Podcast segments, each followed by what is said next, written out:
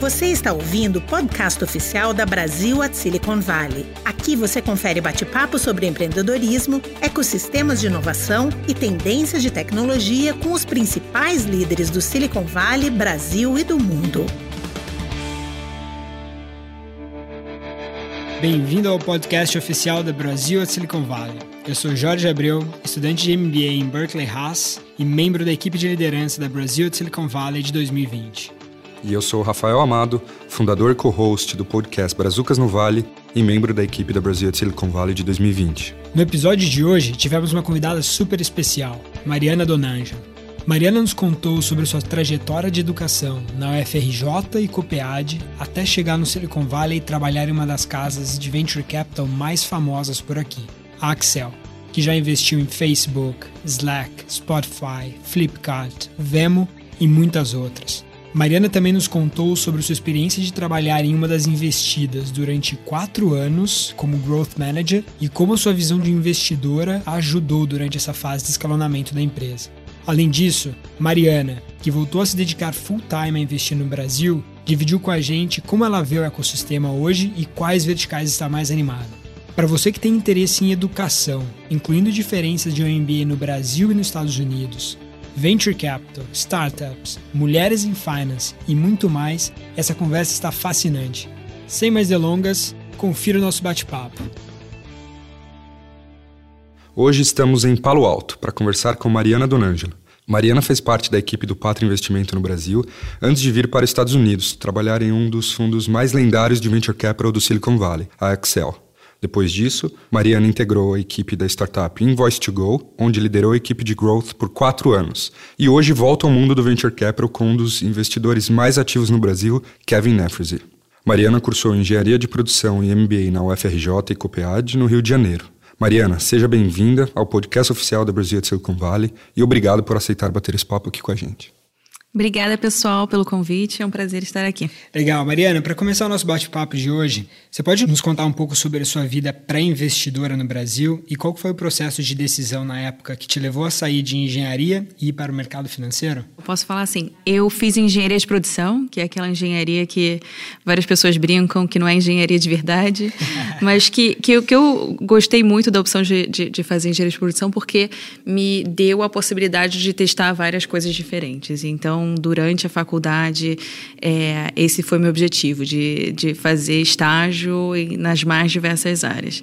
É, então, testei desde seguir a área acadêmica até consultoria e enfim mercado financeiro então nessa dessas três coisas que eu mais senti afinidade foi com o mercado financeiro e foi aí que eu decidi fazer Copiad é, me especializando em finanças para expandir ainda mais o leque de coisas que eu poderia trabalhar Legal, muito bom. E você é, passou um tempo no Pátria Investimentos no Brasil. Você pode contar um pouco para a gente como foi essa experiência em, em Private Equity antes de entrar em VC?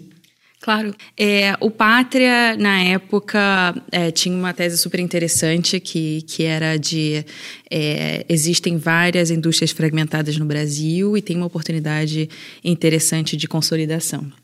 É, e, e aí, na época, tinham dois grandes investimentos que, que o Pátria tinha feito, um na Anguera e outro no DASA, com essa ideia. E a outra coisa que o Pátria tinha era de. É, que eu achava legal é que tinha esse entendimento de que no Brasil existiam muitas empresas familiares que estavam indo bem, mas que tinham oportunidade de agregar muito valor com uma, uma, gestão mais profissional. Então, era parte da estratégia do Pátria de não só investir, mas também de colocar pessoas do time de investimentos dentro das empresas do portfólio para ajudá-las a crescer. Então, foi uma experiência bem única para mim de estar nisso é, é, no, no Pátria naquele momento. Muito bom. E, e depois de, dessa experiência no Pátria, você veio uh, eh, para o Silicon Valley e a gente sabe que é super difícil você entrar num fundo de, de venture capital por aqui. E como que foi para você essa transição de sair do Brasil, de um dos fundos mais respeitados uh, de private equity, e conseguir entrar num fundo de venture capital por aqui? Legal, vou contar um pouquinho dessa história. É, eu gostava muito do que eu fazia no Pátria, queria continuar fazendo e vir para cá, para os Estados Unidos, é, foi mais uma questão pessoal. Eu vim com meu marido, que veio fazer um MBA aqui em Stanford, é, e falei para ele: eu já, já estudei o que eu tinha que estudar, já sei o que eu quero fazer na vida, é, quero continuar investimentos e é, é, vou continuar em private equity. É, e para mim, eu acho que acabou me ajudando, eu tinha ingenuidade de é, Estados Unidos é mais um mercado, é, é, eu sei olhar Brasil, vou saber olhar Estados Unidos. E aí vim para cá, é, eu acho que uma coisa que me ajudou muito foi o network de, de Stanford, é, o meu marido mandava e-mail para pessoas de, dos mais diversos fundos, falando: olha, minha esposa está aqui, ela tem essa experiência, você toparia conversar com ela? E a maioria das pessoas falava que sim. Então, eu tive muitas conversas super legais e fui aprendendo. E uma das coisas que eu fui aprendendo é: Mariana, o Brasil está super em alta. Private equity já é uma indústria mais madura. Muitas pessoas, a maioria dos fundos ou já tem é, é, escritório em São Paulo, ou está olhando desde Nova York, porque o foco não é tecnologia. Aqui o pessoal está mais focado em tecnologia. Qual, qual época que foi isso, Mariana? Isso 2010, 2011. Tá. É, e o Brasil estava lá na capa da Economist, Brasil Takes Off. Então todo mundo acabava me perguntando de Brasil. Eu falei, bom, vou olhar mais Brasil. E aí numa dessas conversas alguém, é, sem, sem me contar, é, comentou sobre mim para um fundo de venture capital. E aí esse fundo me procurou. E aí, assim, venture capital no Brasil, assim, não deve ter nada para fazer lá. é, e aí, quando eu parei para olhar, entender, assim, por que, que os fundos de VC estão interessados, eu vi, não, legal. É, tem, tem, realmente, está bem incipiente, mas vai ser uma oportunidade super legal de entrar nisso desde o começo. E foi aí que eu cheguei na Axel, é, e a Axel estava começando a olhar Brasil, então o timing foi super legal e foi assim que eu entrei na Axel. Legal, muito bom. E você pode contar um pouco mais para gente justamente sobre esse momento quando você entrou na Excel, começaram a olhar para o Brasil. Como que foi a, a, construção interna sobre essa tese sobre a região? Então, quando, quando é, eu conheci o Kevin, que era o sócio lá da Axel, que estava é, começando essa iniciativa de Brasil, é, o Kevin ele estava super envolvido com, com Groupon e com Facebook no board dessas empresas e ele via como o Brasil estava se tornando um dos principais mercados dessas empresas. Então, é, quando eu conheci ele já tava, já tinha feito a primeira viagem para o Brasil, o time do Groupon no Brasil tinha apresentado ele para várias pessoas lá, eu tinha conhecido alguns investidores, já estava pensando em fazer o primeiro investimento. Então, é, então quando a gente é, se conheceu, a nossa, a gente começou a desenvolver uma tese que era o Brasil tem um mercado consumidor online que já é grande, mas que só vai crescer. Então você via uma classe média é, que já era significativa e que só estava crescendo. Você via a, a, penetração de internet, de smartphones que ainda era baixa, mas que estava crescendo super bem o Brasil tinha características interessantes, assim, a geografia, assim, tem uma densidade muito grande na região sudeste. Acho que em termos de área, menos de 20% da área, mas representava 60% do PIB do, do país. Então, isso era muito bom para empresas de e-commerce. É, e o, o, brasileiro tinha características muito interessantes, de ser super social, de adotar tecnologia de uma maneira rápida. Então, a nossa tese inicial foi: vamos fazer consumer. É, e vamos, vamos é, é, é, começar por aí. E depois de alguns anos, a Axel deixou de investir tão ativamente na região e tomou uma posição um pouco mais passiva. O que aconteceu? Então, é, o, então, o Brasil Takes Off, acho que depois de alguns anos a capa já a era. Mudou, não, a capa mudou. e, e, o, o, e aí o Brasil começou realmente a, a desaquecer. E, e internamente na né, Excel, acho que tinha uma preocupação de, eh, sobre a economia no Brasil. Por um tempo, a gente focou em empresas um pouco mais growth stage, é, que são empresas que já tinham uma receita significativa, acima de 10 milhões de dólares, é, que, que conseguiriam crescer por conta própria, que não precisariam de investimento externo, mas esse tipo de empresas ainda era muito raro no Brasil. É, então, acho que foi isso que aconteceu. E a, além de ter ajudado nos investimentos no Brasil pela Excel, você também ajudou o Kevin a encontrar alguns investimentos e ele acabou fazendo como anjo. Dois deles se tornaram grandes empresas, como o Quinto Andar e o Jim Pass. Como que funciona esse processo de um partner, de um fundo, poder também investir como anjo? É, eu acho que isso cada vez é mais comum. Eu vejo muitos investimentos acontecendo onde é, os partners é, é, individualmente vão e, e, na, na física investem nas empresas. E eu acho que isso geralmente acontece quando não é o principal foco do fundo investir numa determinada região. É, então, no caso da Axel e o Kevin, o Kevin sempre teve é, essa vontade de investir em Brasil. Não era o foco da, da Axel, então ele, ele começou a investir na física. E a Axel tem sempre a opção de poder investir também, para não ter um conflito de interesse. É, e, e, e, é isso que acontece. Então, acho que é, é um bom arrangement. E, e, o Kevin já se envolve com as empresas, então, às vezes, também dá opção para a Axel olhar a empresa mais na frente, quando estiver num estágio mais é, alinhado com o que eles estão procurando. Você pode contar um pouco para a gente como que foi a, a história do investimento no Quinto Andar? Posso. O Quinto Andar é o André e o Gabriel eram classmates do meu marido, então eles eram amigos muito próximos meus e eu vi o quinto andar nascendo.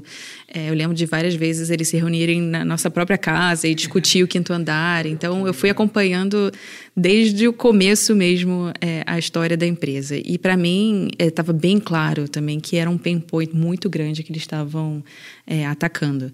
É, eu já tinha alugado apartamento no, no, no Brasil é, várias vezes e passei por essa dor, então eu, eu, eu sabia mesmo que, que era um problema interessante para atacar. E aí, o, quando eles estavam prontos para é, levantar uma rodada maior, né, eu acho que Seed Stage na época não era um foco nem para o Kevin nem para Axel, mas quando eles chegaram no Series A é, e estavam prontos, é, eu trouxe para Axel e trouxe para o Kevin e, e, eu acho que eu consegui, falando um pouco do, da dor que era no Brasil, que o mercado aqui nos Estados Unidos é bem diferente. Então, mostrar um pouco assim do, do, do meu conhecimento do mercado e, da, e, e, e, validar que realmente era um, era um grande pain point, eu acho que ajudou no, no processo de investimento e o Kevin se convenceu e investiu na empresa. Que legal ver, ver uma, uma grande empresa nascer ali no, no quintal de casa. e durante seu tempo como investidor aqui na Excel, Quais outros setores você cobria e quais investimentos que marcaram sua carreira? Você pode dividir conosco alguns dos exemplos? É, então, no início, é, eu foquei bastante em Brasil, como eu falei, e a gente começou com essa tese de consumer, depois começou a fazer bastante coisa em software. É, eu passei um tempo fazendo growth nos Estados Unidos e depois até olhei um pouco de Índia e China.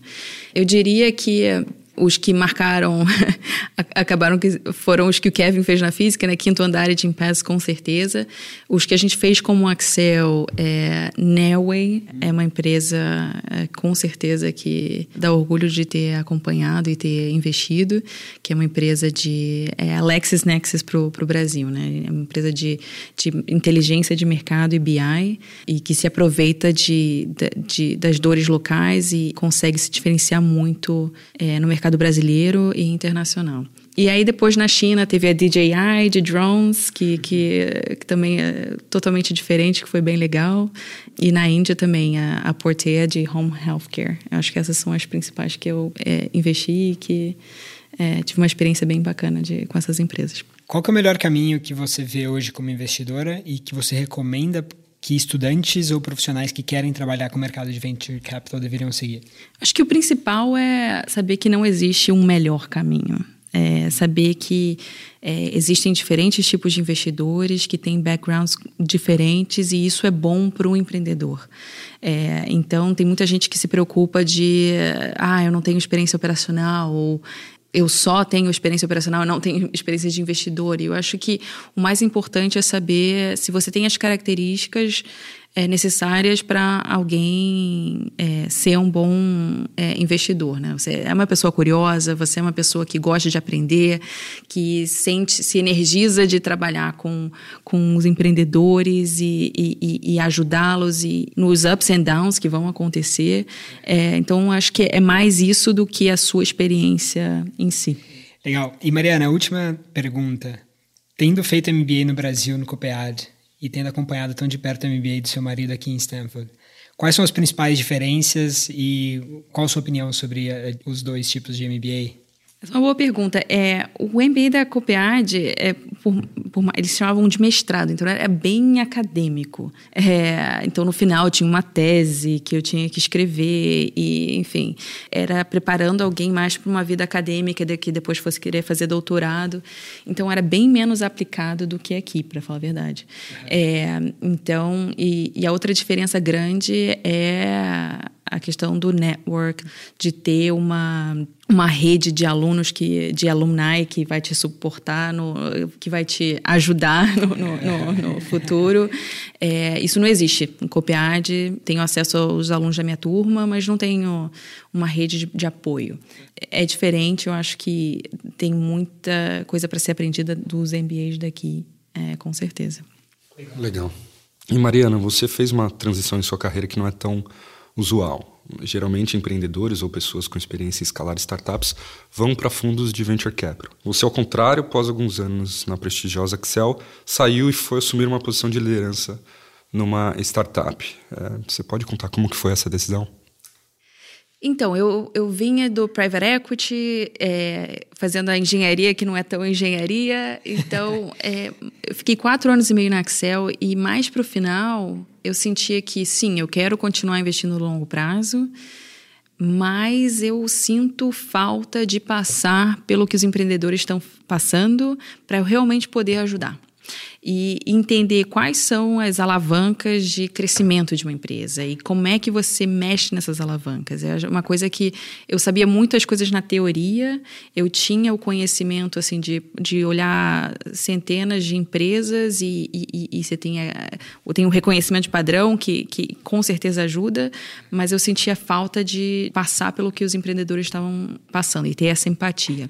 Então, no final do meu tempo lá na Axel, é, eu comecei a conversar com o Greg, que era o CEO da, da Invoice Go e que também tinha trabalhado na Axel, e contei para ele essa história. E ele foi bem legal, porque ele falou: Bom, começa a me ajudar e vê se é isso que você quer. Então, comecei aos poucos ajudando ele, e depois de um tempo ele, Mariana, você realmente quer ver isso? Começa a ajudar um time aqui. É, então eu fui aos pouquinhos entrando cada vez mais. E, e, aí, quando eu entrei e comecei a ajudar o time de growth, aí eu vi que, que era isso que eu queria fazer e foi aí que eu entrei na Invoice Go. E qual, qual que era o seu papel como growth manager uh, aqui nos Estados Unidos? Então, growth é, é uma área que, que é interessante, porque ela não é muito padronizada. Então, cada empresa que você conversa, é, growth é uma coisa diferente. Então, em algumas empresas, growth faz parte do time de marketing. Em algumas empresas, growth faz parte de produto. É, e na Invoice to Go, growth fazia parte de produto. Mas era uma mistura de produto, marketing e analytics. É, então, o papel do, do, de growth na Invoice to Go era basicamente o papel de uma, uma pessoa de sales numa empresa de enterprise software. Então, imagina que uma empresa de enterprise software, você, é, você tem é, clientes muito grandes, com contratos super altos, então você consegue justificar ter um time de vendas dedicado a esses clientes. Então, é, você tem uma, o time que está lá focado em pegar todos os leads do marketing e converter para vendas, né? Então, você, o time que vai estar lá conversando com os clientes, mostrando o software, falando quais são as features que são interessantes, como é que essas features são relevantes para aquela empresa, quais são os problemas que você vai conseguir resolver com aquele software. Depois vamos falar de preço, aí fala qual é o preço e negocia e depois fecha. Aí depois que você fecha, provavelmente tem outro time, que é o time de Customer Success, é, que vai garantir que você está usando o software, que você está é, adicionando novos usuários, que está te mostrando features que você talvez não, não esteja usando, que se você estiver usando bastante, que vai te falar, ah, talvez valha a pena você upgrade. E no final do ano, provavelmente tem um outro time que vai entrar e vai falar sobre retenção, vai ter, ter, ter certeza que você está renovando o contrato, então vai renegociar, vai ver faz sentido é, fazer um downgrade ou upgrade, mas com foco de te reter. Growth na Invoice Go era exatamente isso, só que o nosso tipo de clientes era tão pequeno que a gente não conseguia justificar ter pessoas trabalhando nisso. Então, é, a gente criava uma experiência self-serve de vendas. Então, a parte de onboarding, de key features te mostrar, toda a parte de pricing e packaging, e que planos te mostrar, como é que esses planos funcionam, qual o preço, como é que a gente mostra esses preços.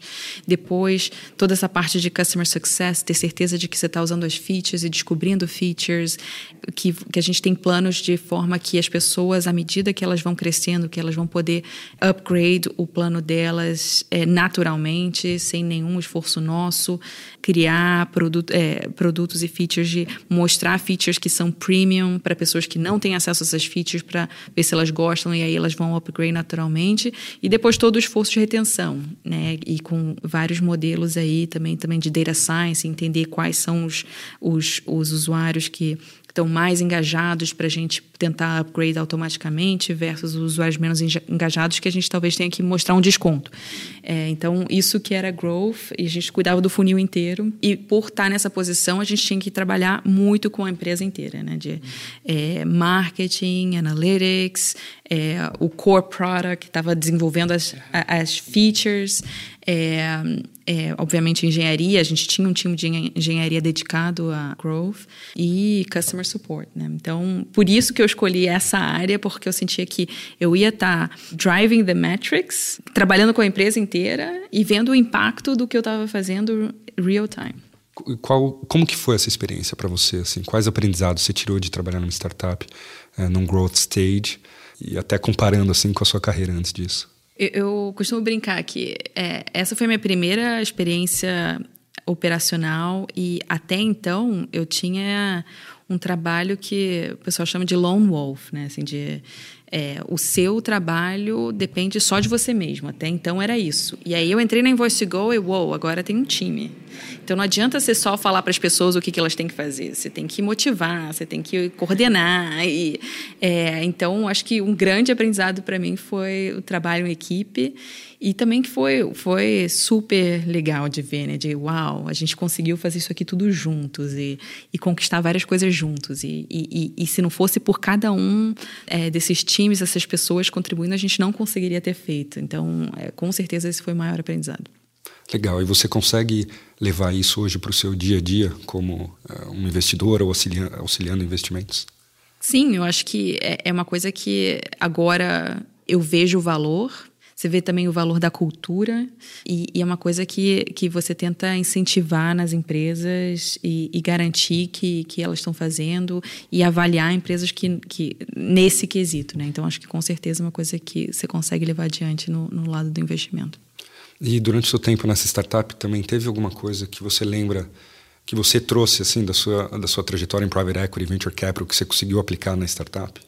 Sim, eu acho que essa parte de ter olhado várias empresas de, é, principalmente de software, no caso da Invoice Go, foi bem útil. A Invoice Go, quando eu entrei, tinha acabado de levantar 50 milhões de dólares. Então, é, o cash flow management não era uma prioridade. É, e, e, a empresa estava testando várias coisas e muito focada na, no crescimento da base de usuários. E às vezes meio que a qualquer custo. Assim, a gente estava testando coisas tipo, vamos vender um invoice por um dólar.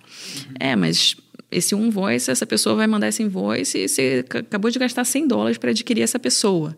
É, isso talvez não seja sustentável no longo prazo. Então, teve toda a conversa de Unit Economics, que foi muito importante, e, e eu consegui trazer. E esse foi um dos meus maiores focos lá. E eu acho que no time de Growth, é, eu estava bem posicionada para poder melhorar o Unit Economics e foi isso que aconteceu. Depois de, de dois anos, é, três anos no máximo, a gente conseguiu se tornar lucrativo. Que para uma empresa que estava queimando mais de um milhão de dólares por, por mês, é, foi, foi uma diferença bem grande.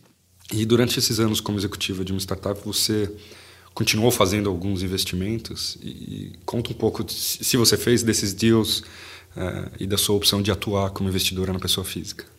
Fiz. É, assim que eu saí da Axel, eu, eu é, quis investir nas coisas que eu não pude investir enquanto é, eu estava na Axel. Então, Quinto Andar de Impasse foram as primeiras.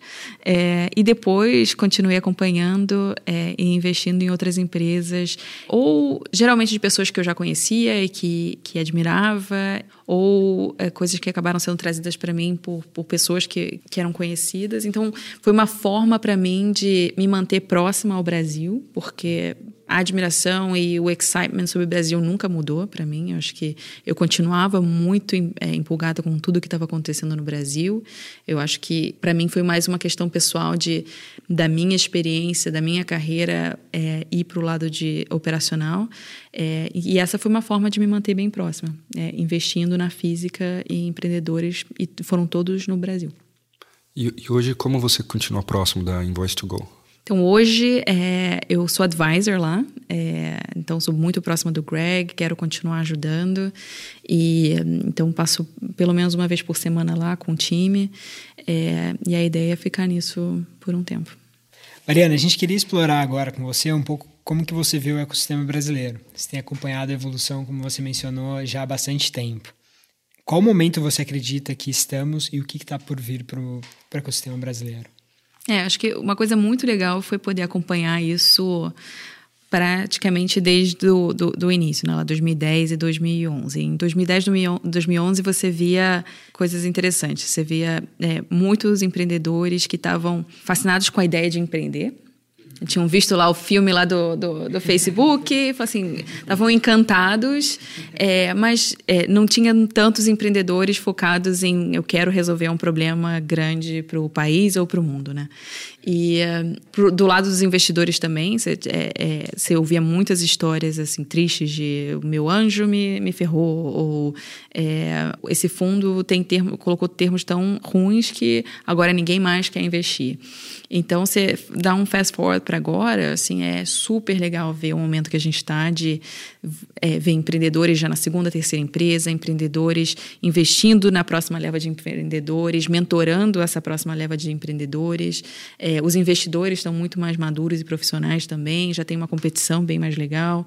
Eu acho que ainda tem espaço do lado de investimento, acho que ainda falta, tem um gap aí no Series B para frente de é, mais investidores investindo no país. Eu acho que falta talvez mais estrangeiros chegando, mas também mais fundos brasileiros né, nessa área. E eu acho que do lado dos empreendedores, eu acho que a gente ainda tem aquele gap de, de, de mão de obra técnica que é um gargalo para gente. Uhum. E eu acho que, naturalmente, o próximo é, gap que a gente vai ter e que está começando a ter é de pessoas é, mais no nível de executivos que vão conseguir levar a empresa do 10 para o 100. É, a gente está muito bom no 0 a 10. É, do, do 10 ao 100 é, e aí você tem que atrair pessoas da indústria que às vezes não tem não estão dispostas a ter um salário menor por, em troca de equity não entendem o valor do equity ainda. E às vezes pessoas da indústria talvez não, nem sejam as melhores pessoas em alguns casos, porque elas vêm dos incumbentes que têm uma cultura diferente, um mindset diferente. É, então, tem muita gente importando do, daqui, daqui, dos Estados Unidos ou de outros países para poder meio que suprir essa deficiência. Mas eu, eu, acho que esse é o próximo gap que a gente vai começar a ver e para continuar evoluindo e crescendo. Legal. E qual que é o perfil de executivo do 10x para o 100x que você vê que, que adiciona muito valor para startups? Executivos, principalmente que passaram por essa experiência, né? Que consigam é, é, gerir várias pessoas em um momento de alto crescimento é, e muita incerteza, né? Que, que consigam é, fazer isso acontecer. Eu acho que é, esse é o principal. E quais que são os setores que estão te chamando mais atenção no Brasil hoje e o porquê? Tem dois que, que eu estou focada agora. É SaaS é, é o primeiro e FinTech. SaaS, é, mais especificamente, até uma coisa que eu já olhava na Excel e que eu achava super interessante é no Brasil você tem várias empresas de software é, com 20, 30 anos, todas vindo do mundo on-prem, é, que ainda não, não tinham feito shift para cloud, que são geralmente family-run businesses, não, não são muito bem geridos e estavam só esperando para ser adquiridas, mas sem muita vontade de inovar e de, de crescer. E então tinha uma oportunidade muito grande para as novas empresas de SaaS entrarem aí. E no Brasil tem muita coisa que é bem específica de Brasil, que, que é um diferencial grande para as empresas brasileiras poderem fazer. Então, toda a questão de impostos, de RH, folha, é, contabilidade, eu acho que tem muita coisa legal para acontecer aí. É, e, e geralmente tem muita coisa que eu converso com os empreendedores e falo assim: ah, não, isso aqui é muito difícil de fazer, a gente não vai fazer. Bom, se é difícil, faz. É, é aí que está a oportunidade. É, aí, né? Exatamente, é essa a oportunidade. Então, é um tema que me interessa e, e, e, eu quero focar. O outro é dentro de fintech. Fintech é, é uma indústria tão grande, mas dentro de fintech tem uma, uma onda legal de, de, do B2C, que empresas enormes foram criadas aí. Você tem o Nubank, por exemplo. É, eu acho que o, o próximo passo é o B2B é, empresas na parte de infraestrutura financeira para outras empresas e criando produtos para outras empresas. Eu acho que esse é um tema que eu quero explorar mais é, e estou focada nisso agora. Tem alguma, part alguma startup particular que vocês investiram, que vocês estão bem bullish? Sim, é, duas que a gente investiu no Brasil, é, que a gente está bem bullish, é a Bitec, é, que é uma empresa de remittance. Começou no, no lado consumer, agora está tá, tá indo super bem no, no, no B2B. B2B e, e a outra é a Flash, que é uma plataforma de benefícios, também uma super oportunidade no Brasil de, de oferecer isso para as SMBs, e bem nesse tema que eu estava que eu falando. E, Mariana, em termos de iniciativas espe específicas que estudantes e, por exemplo, nós da BSV ou, ou outros estudantes é, internacionais e também no Brasil podemos ajudar o ecossistema a continuar crescendo. O que, que você acha que pode ser feito?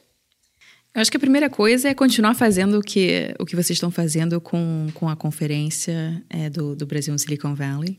É impressionante, eu acho que há 10 anos atrás a gente nunca conseguiria imaginar uma conferência onde você consegue trazer quase metade do PIB brasileiro para cá. para discutir temas assim complexos, né? E, Exatamente. importantíssimos. Então, número um é continua isso que está muito bom. E eu acho que a, a segunda coisa é, é, é, dar o exemplo e é, passar adiante o conhecimento que, que, que vocês têm. Né? Acho que é, a possibilidade de ter uma experiência aqui nos Estados Unidos e ver isso aqui de perto é única e, e, e tem que ser passada adiante. Então, é, com certeza é isso. E depois, eu acho que a terceira coisa é é fazer mais iniciativas como a gente está vendo no Brasil, com o pessoal do Renova BR, do Vetor Brasil, que estão atacando a, o problema mais de infraestrutura de, de base da, assim, da política até a educação. Acho que mais iniciativas como essa vão ser super importantes para o Brasil. E uma, fazendo um follow-up nessa, nessa pergunta, você acha que hoje o mindset dos estudantes estão é, mudando e em vez de, de, de, de eles irem para grandes empresas depois da faculdade é, começarem a ser atraídos por startups? Ah, com certeza. Eu vivi isso. Fiz engenharia uhum. E eu lembro que eu e a maioria das pessoas pensava assim: nossa, se uma pessoa está pensando em empreender, é porque não tem mais nada para fazer. não, é porque assim, não conseguiu emprego. é, e, e agora, assim, por mais que a gente tenha ainda uma escassez de, de, de engenheiros, é, você vê que pelo menos o share de engenheiros que está super excited em empreender e trabalhar em startups é muito maior. Né? Agora é a primeira opção. Agora o pessoal do mercado financeiro está tá preocupado de, de, de conseguir é, pessoas. É. Então, com certeza tem esse shift e esse shift é super importante. E você acha que o Brasil ou o brasileiro ele está começando a ficar mais confortável com a, com a falha? Aqui no Vale do Silício a gente vê muito você dá importância para quem teve experiências e fail to companies antes de começar uma startup. Você acha que o brasileiro está mudando esse, esse mindset também? Eu acho que sim. Eu acho que está começando. Acho que ainda não é uma coisa que é, é, todo mundo está lá botando na, na, na, nas redes sociais de que fail e foi isso que eu aprendi. Mas eu acho que é uma coisa importante, né? Ter esse growth mindset de sim, eu falhei e foi isso que eu aprendi e eu vou aplicar esses aprendizados na minha próxima startup. É, e eu acho que é importante para os investidores também terem esse mesmo mindset e, e reconhecerem isso para é, investir mais em empresas que passaram por falhas e problemas e que não deram certo e, e, e incentivar os empreendedores a continuarem tentando e até encontrarem o, uma empresa bem bacana para o Brasil e resolvendo um problema legal. E Mariana, por último, a gente queria falar um pouco sobre equidade de gênero em finance e investing, principalmente em venture capital.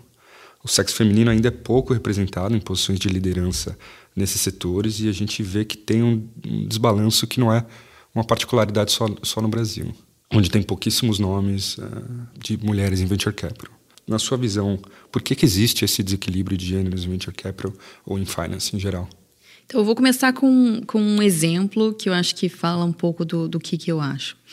Nos quatro anos e meio que eu estive na Excel, várias pessoas me procuravam perguntando: ah, eu quero trabalhar em venture capital, me fala da sua experiência e como é que você fez. E eu acho que de todas as pessoas que me procuraram, eu não consigo pensar em uma ou duas mulheres.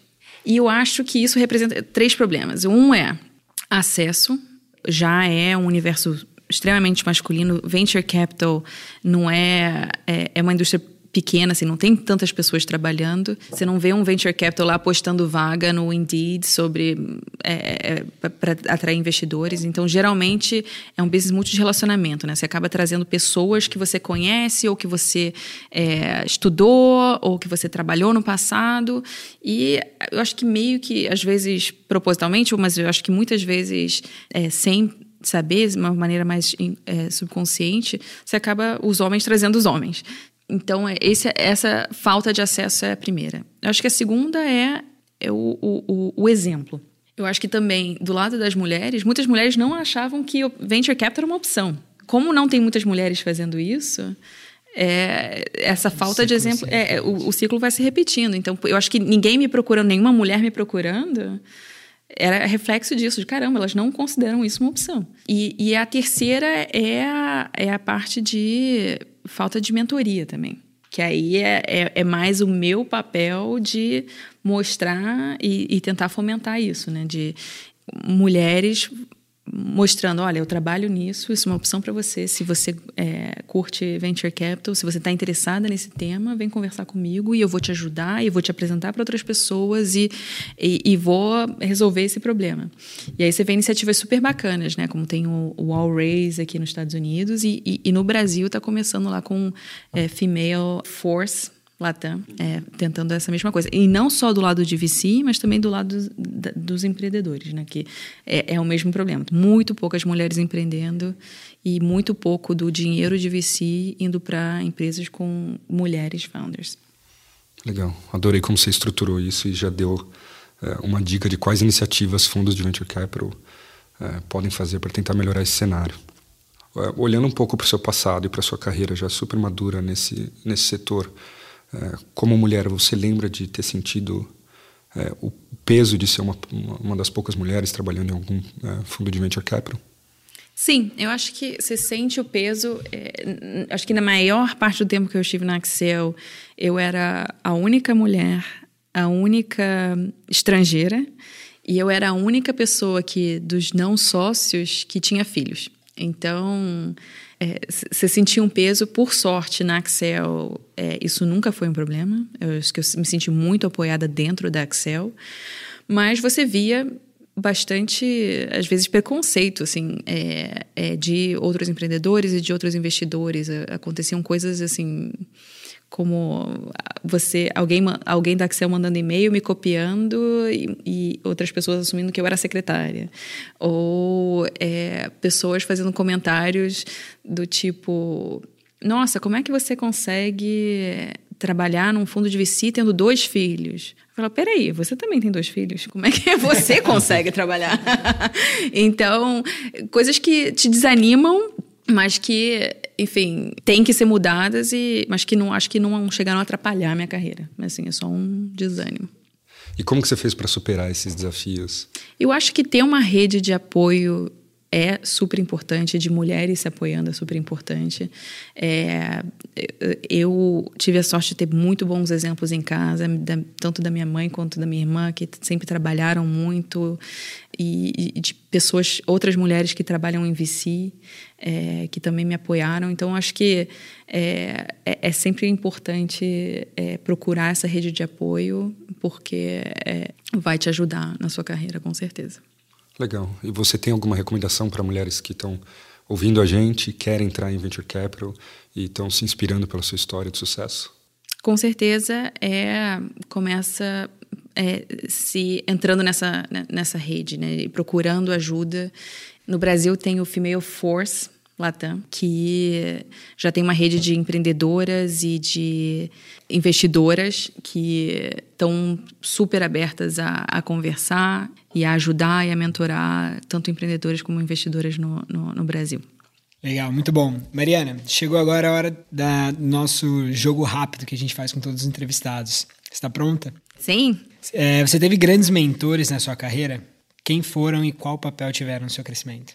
Acho que eu já mencionei os dois principais. É, com certeza o Kevin Effersey, no meu começo de carreira em Venture Capital, e até hoje ele é um grande é, mentor meu.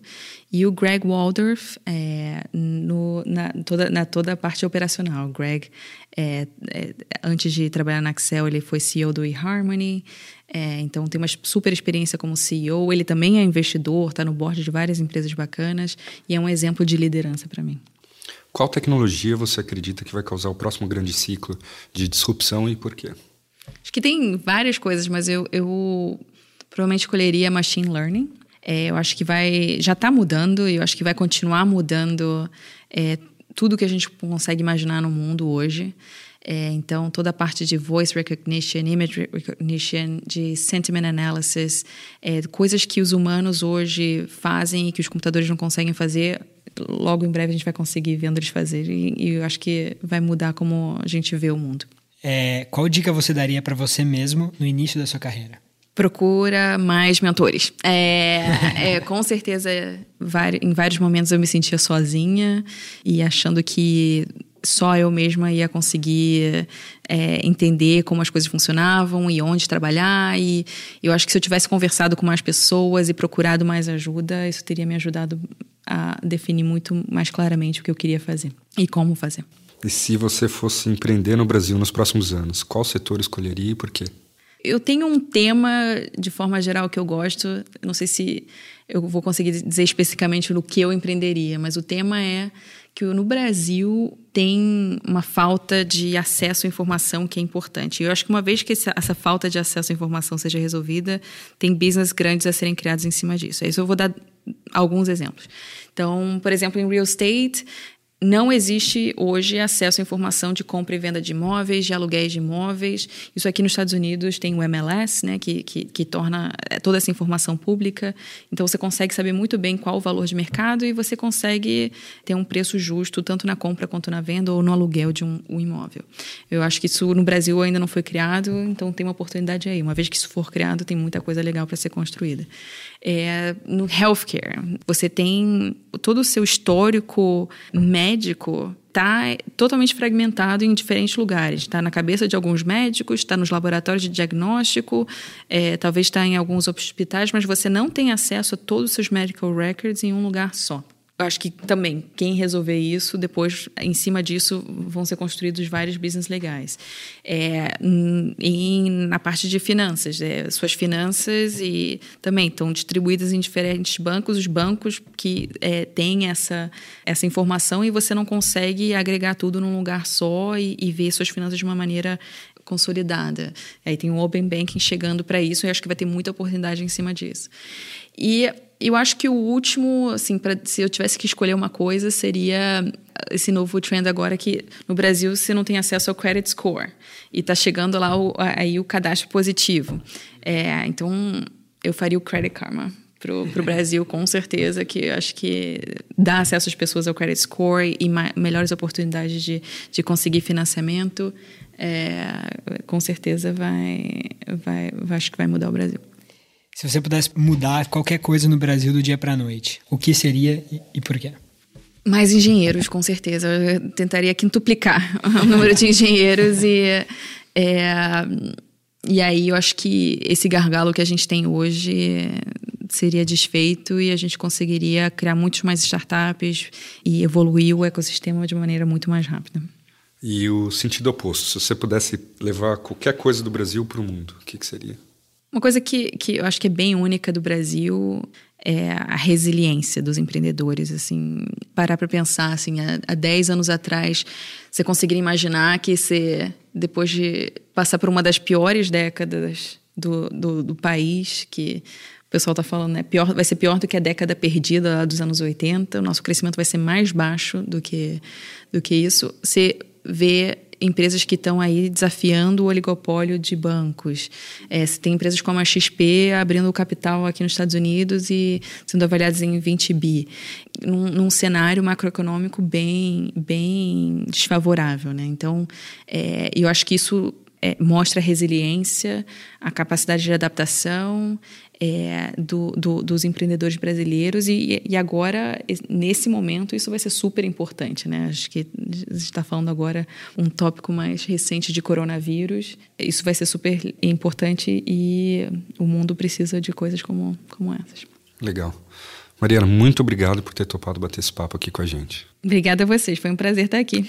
Hoje falamos com Mariana Donangelo, eu sou Jorge Abreu e esse foi mais um episódio do podcast oficial da Brasil de Silicon Valley. Nos siga nas principais plataformas de podcast e nos envie seus comentários e feedbacks. Eu sou Rafael Amado e nos encontramos nas principais redes sociais. Até a próxima. Esse foi mais um episódio do podcast oficial da Brasil at Silicon Valley. Para acesso completo ao nosso conteúdo, siga-nos no Spotify, Google Play e Apple Podcast. Até a próxima edição.